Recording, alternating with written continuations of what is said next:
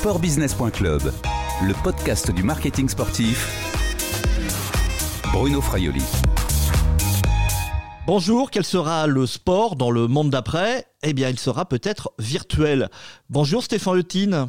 Bonjour Bruno. Vous êtes le président de Francisport. Vous êtes également le patron et cofondateur de l'équipe e-sport LDLC Olympique Lyonnais. Beaucoup d'observateurs affirment que l'e-sport est le grand vainqueur des deux mois de confinement que nous venons de vivre en France à cause de l'épidémie du coronavirus. Est-ce aussi votre avis? Euh, Je serais plus mitigé en tout cas sur le, sujet.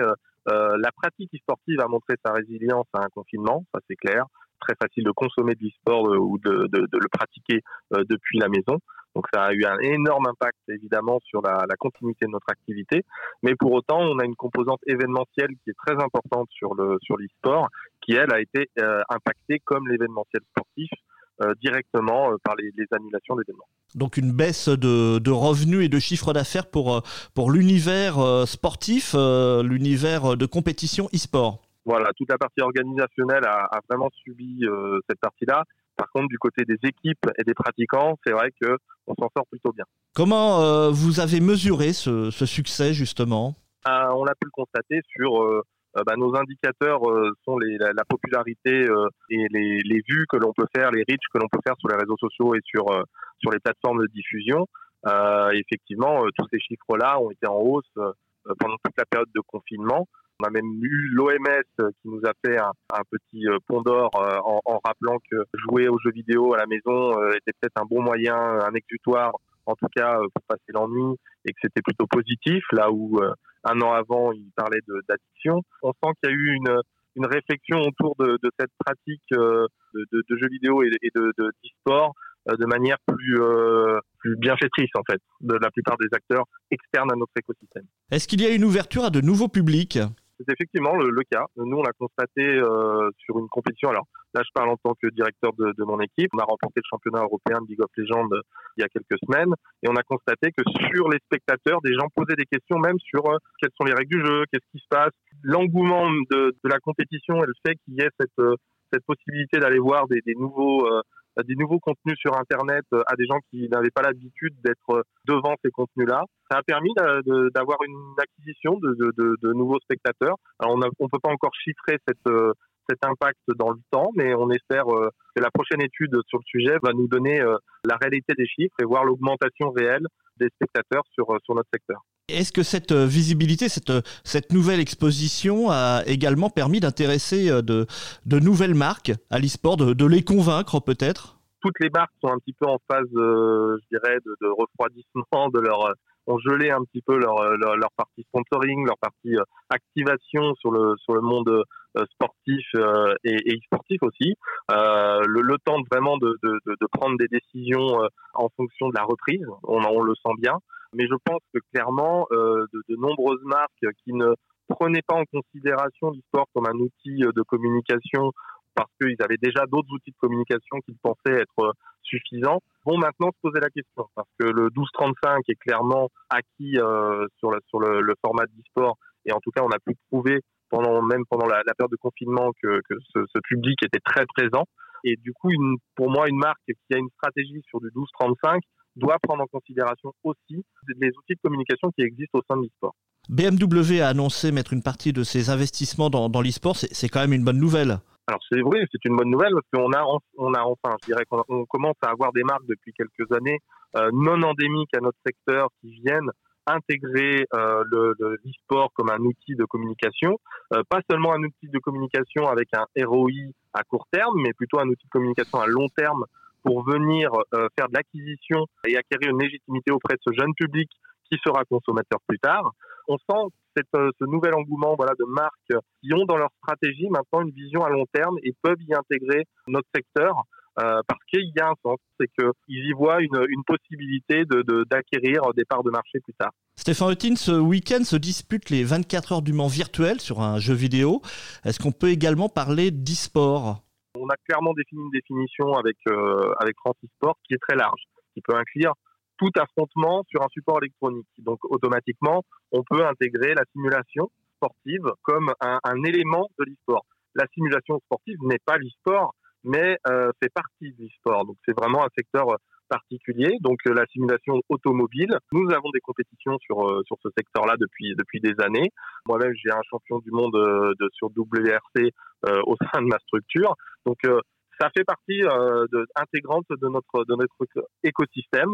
C'est une petite part malgré tout. C'est pas euh, la grande part. Euh, c'est pas les grosses euh, les grosses audiences de l'e-sport, mais ça tend à se développer parce que justement le monde du sport va de plus en plus s'intégrer cette stratégie e-sport aussi.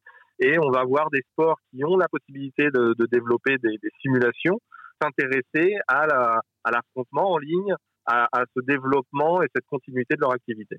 Alors dans ce cadre-là, on peut parler également de virtual regatta en voile, mais également d'autres disciplines plus, plus classiques, hein, comme le cyclisme. Hein. on a vu le Tour de Flandre euh, et le Tour de Suisse virtuel. Ce, ce, sont des coureurs professionnels qui étaient chez eux sur Home Trainer euh, et qui étaient confrontés, qui se confrontaient à distance via un, logiciel. Euh, on a vu également des marathons se disputer sur des tapis de course. On peut également classer ces événements dans, je veux dire, la rubrique e-sport. Alors on est vraiment sur la simulation sportive. Vous avez euh, euh, un moyen de jouer à un jeu vidéo euh, sous forme d'arcade. Donc certains jeux qui comme FIFA, comme NBA 2K, comme PES, qui sont des jeux où on, simule le jeu d'équipe, mais on simule pas l'individu. Là, on est vraiment sur un format où on va simuler l'individu, c'est-à-dire que bah, vous avez la simulation sim racing qui est on simule le pilote. On va simuler la pratique sportive, on est vraiment sur la virtualisation du sport. Alors là, c'est une composante bien spécifique parce que du coup, elle n'a pas du tout encore d'existence au sein de l'e-sport en termes de spectacle. Elle commence à, se développer. C'est le sim racing qui tire un petit peu euh, vers le haut, évidemment, cette, ce pan de, de, de, de l'e-sport. Mais malgré tout, c'est une composante de l'e-sport qui, pour moi, euh, a des chances de se développer parce que le monde sportif va sûrement y intégrer une stratégie à terme. Là, clairement, 24 euh, heures du Mans virtuel avec toute la communication qui est faite autour, euh, le, cyclisme qui a un public même un petit peu différent euh, en cœur de cible que, que l'e-sport à proprement parler, tout ça, c'est aussi une ouverture vers de, de nouvelles populations Exactement. Nous, ce qui nous intéresse du monde de l'e-sport, du secteur de l'e-sport, qui, qui, a ses propres disciplines, ses propres codes, c'est aussi d'ouvrir notre secteur à, à de, nouveaux, de nouveaux spectateurs, de nouveaux consommateurs ou de nouveaux pratiquants faut aller les chercher, il faut aller les chercher sur les choses qu'ils connaissent, qu'ils maîtrisent. Et euh, les parfaits ambassadeurs, euh, on les retrouve dans le monde du sport, dans les simulations sportives, parce que c'est facile pour des gens de comprendre ce qui se passe. Là où des jeux euh, qui sont les jeux phares de, de, de, l'e-sport, comme Counter-Strike, comme League of Legends, il est nécessaire d'avoir un certain nombre de connaissances avant de pouvoir appréhender le, le déroulement de la partie.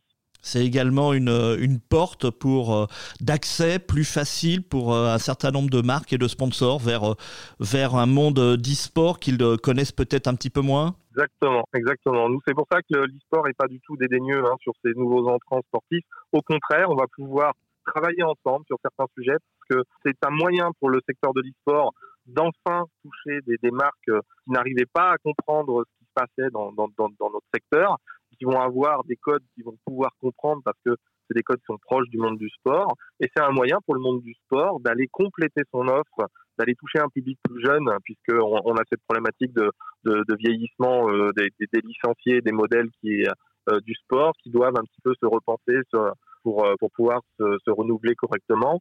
Il y aura une stratégie, je pense, commune à mener avec le, monde sportif pour pouvoir développer des événements, des pratiques à terme qui seront euh, bénéfiques aux deux secteurs. Alors vous parlez euh, justement de, de passerelle, euh, vous êtes plus en, harmonie qu'en compétition parce que le comité international olympique justement demande à toutes ces fédérations internationales de sport traditionnels d'inclure ces pratiques virtuelles de sport virtuel. On, pense par exemple au, cyclisme. C'est une chance pour vous, pour le monde de l'e-sport ou vous êtes en compétition avec ces fédérations internationales sportives traditionnelles? Non, nous ne sommes pas en compétition parce que justement, une fédération va avoir en fait deux stratégies. La première stratégie va être d'animer sa propre communauté via un outil qui sera une virtualisation de son activité, de son sport. Et l'autre stratégie va être de l'acquisition de nouveaux pratiquants. Et dans ce cas-là, la fédération va devoir aller chercher des jeux réels de l'e-sport, enfin les jeux qui sont euh, les plus euh, populaires de l'e-sport, pour les amener et les mélanger à ses propres activations sportives. On a vraiment deux stratégies différentes qui peuvent être complémentaires pour un club et pour, euh, pour une fédération. pour essayer justement de rajeunir ces licenciés, de renouveler ces licenciés correctement en intégrant ces deux logiques. Où en sont justement les, discussions entre le monde de l'e-sport que vous représentez en, France et, celui du sport réel, des disciplines euh, classiques? France Sport est actuellement en convention euh, de partenariat et d'objectifs avec le ministère des Sports et le CNOSF, Comité national olympique français, qui va nous permettre d'accompagner aussi le monde du sport, puisque chaque fédération, je pense, est en train de réfléchir à, développer ce secteur de l'e-sport euh, plus ou moins euh, de, manière plus ou moins énergique évidemment parce que des fédérations sont peut-être moins touchées ou ont moins envie de développer ce secteur-là. Mais le simple fait de vouloir développer notre secteur ne veut pas dire qu'on va réussir le simple fait de vouloir faire du sport ne veut pas dire qu'on va réussir une stratégie dans cette idée d'accompagnement Sport s'est positionné comme pouvant répondre à des appels d'offres de fédérations et de clubs pour les aider, les accompagner dans, dans cette stratégie de développement qui doit répondre à des objectifs. Ces objectifs sont acquisition voilà, de, de nouveaux pratiquants ou animation de sa communauté. Et nous, nous serons en, en position de proposer des prestataires qualifiés. Il faut quand même des compétences dans notre secteur pour pouvoir euh, organiser des événements. Il y a des codes à suivre. Le monde du sport tout seul ne pourra pas y arriver, mais c'est justement là où le, monde, de, le secteur du sport et le secteur sportif vont pouvoir travailler main dans la main pour pouvoir développer des sections e-sport au sein de clubs qui répondront euh, à toutes les normes et toutes les réglementations qui ne sont pas forcément euh, maîtrisées ou connues du monde du sport. Merci Stéphane Rutine, continuez à prendre soin de vous. Merci beaucoup. Je rappelle que vous êtes le président de France e-sport, vous êtes aussi hein, le patron et cofondateur de l'équipe euh, e-sport LDLC Olympique Lyonnais. Cette interview a été enregistrée vendredi 12 juin 2020. Au revoir et à bientôt sur le podcast de sportbusiness.club.